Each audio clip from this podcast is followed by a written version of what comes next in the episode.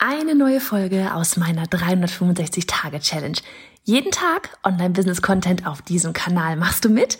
Auf welchem Kanal postest du täglich für ein Jahr lang unter dem Hashtag Online-Business-Geeks-Challenge?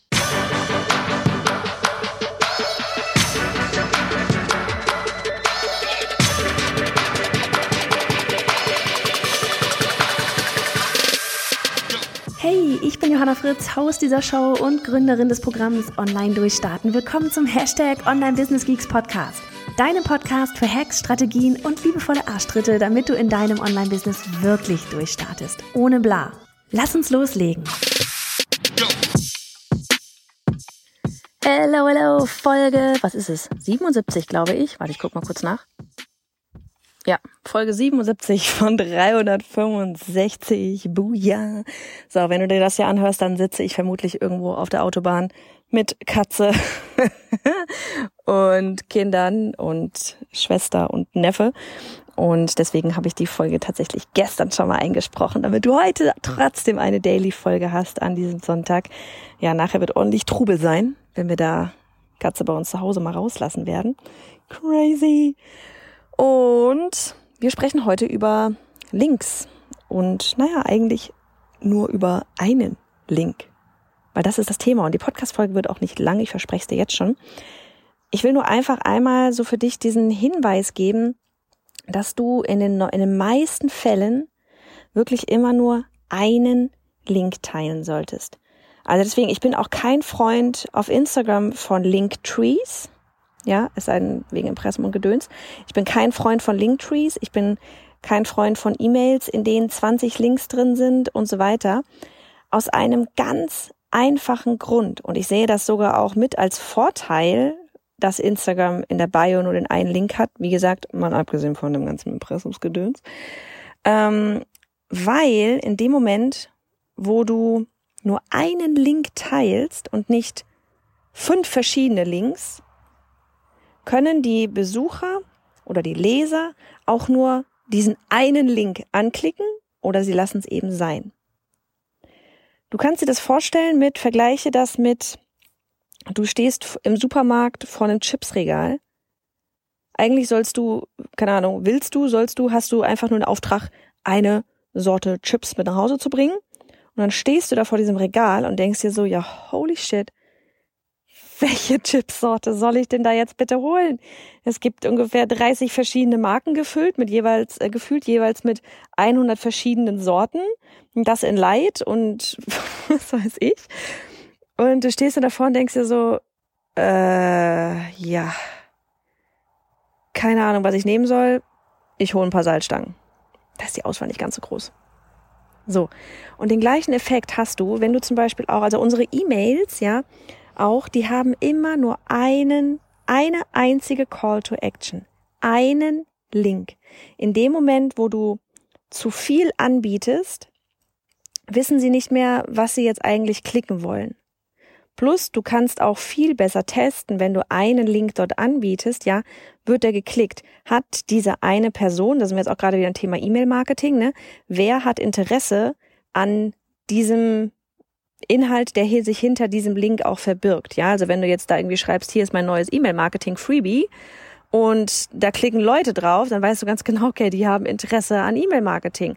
Alle anderen sind ja jetzt nicht interessiert dran.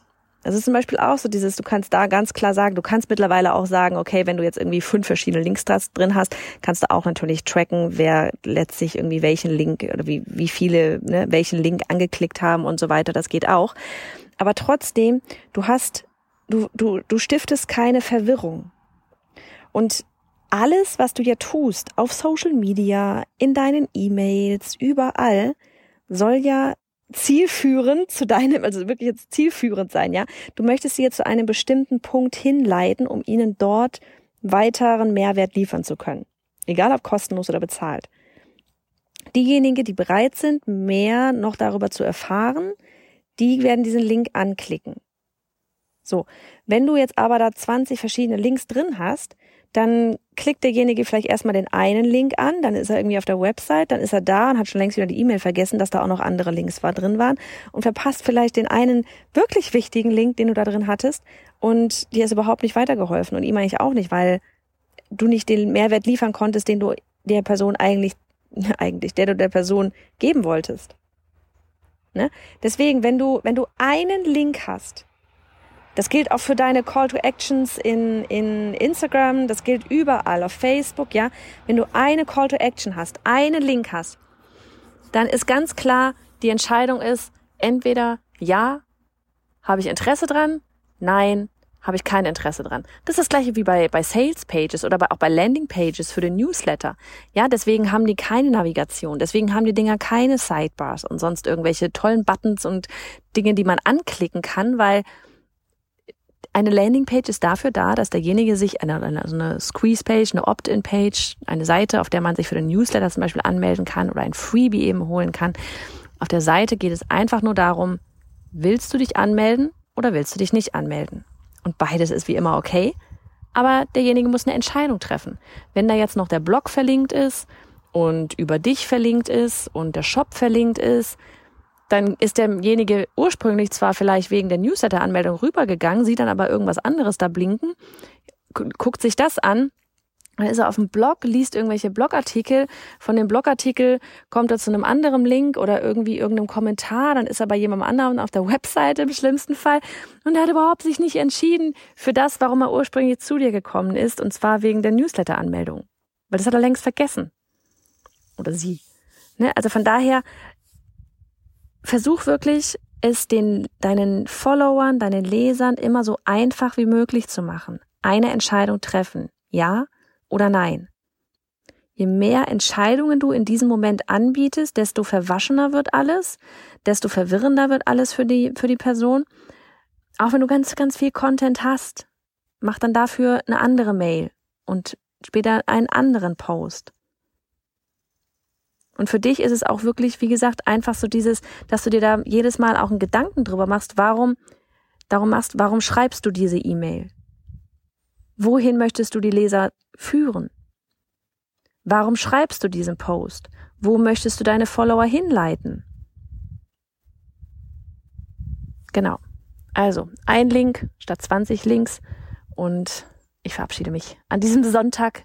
Wenn du es hörst, ist Sonntag. Bei mir ist noch Samstag. Und dann starten wir morgen wieder gemeinsam in die neue Woche. Mach's gut. Du möchtest mit deinem Online-Business durchstarten? Du hast bereits eine Idee, willst aber sicher gehen, dass das auch funktionieren wird? Du möchtest wissen, wie du mit einem Online-Business Geld verdienst und wie Kunden dich finden werden? Ich lade dich ganz herzlich ein zu unserem kostenlosen Webinar auf biohannafritz.de slash Webinar, um das Kopfkino vor die Tür zu setzen und mit Klarheit und ganz viel Power loszulegen.